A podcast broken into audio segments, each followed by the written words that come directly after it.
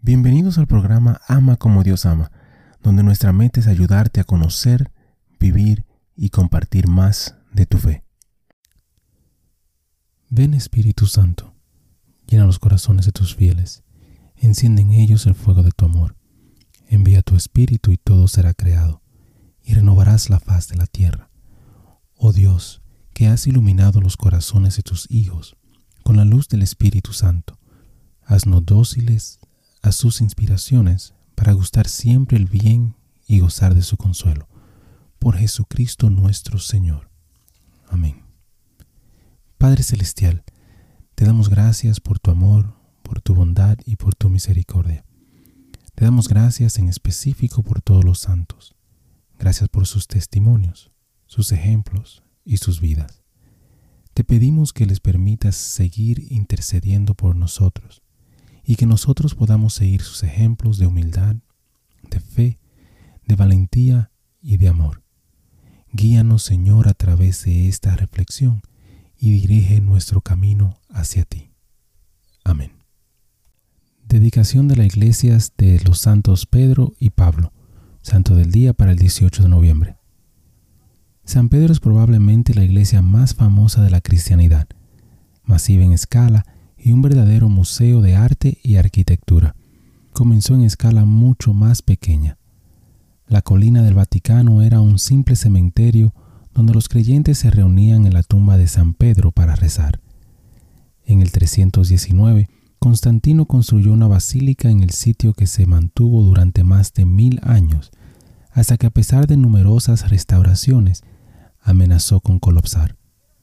En el 1506, el Papa Julio II ordenó arrasarla y reconstruirla, pero la nueva basílica no se completó ni se dedicó durante más de dos siglos.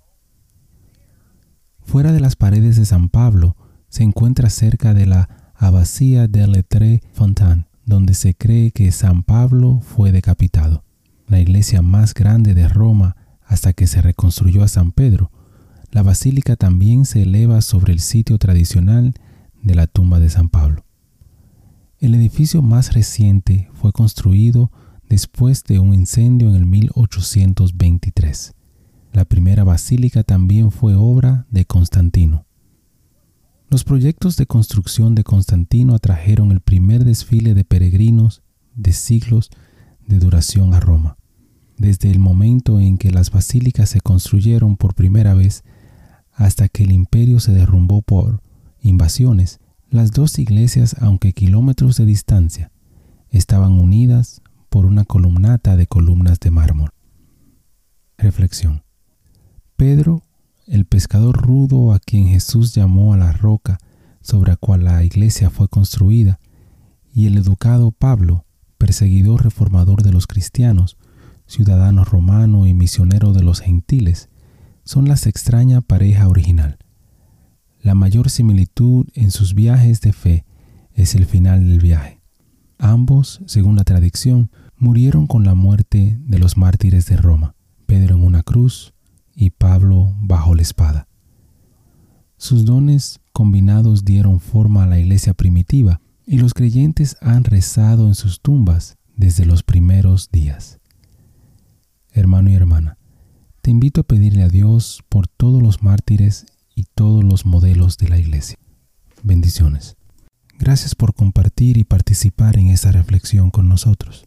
Te invito a suscribirte al canal y a compartir la reflexión si piensas que puede ser de bendición para alguien más. Que Dios te bendiga y te ayude a ti y a tu familia.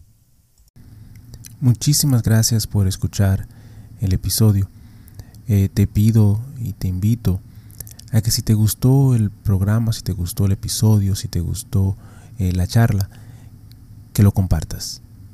De igual manera te pido y te, te ruego que ores por nosotros, que ores por este ministerio y que si te gusta también que puedas buscar en nuestra página, visita nuestra página amacomodiosama.com, nuevamente amacomodiosama.com, para encontrar artículos, canciones y oraciones, las cuales espero en Dios que te ayuden a conocer, a vivir y a compartir tu fe.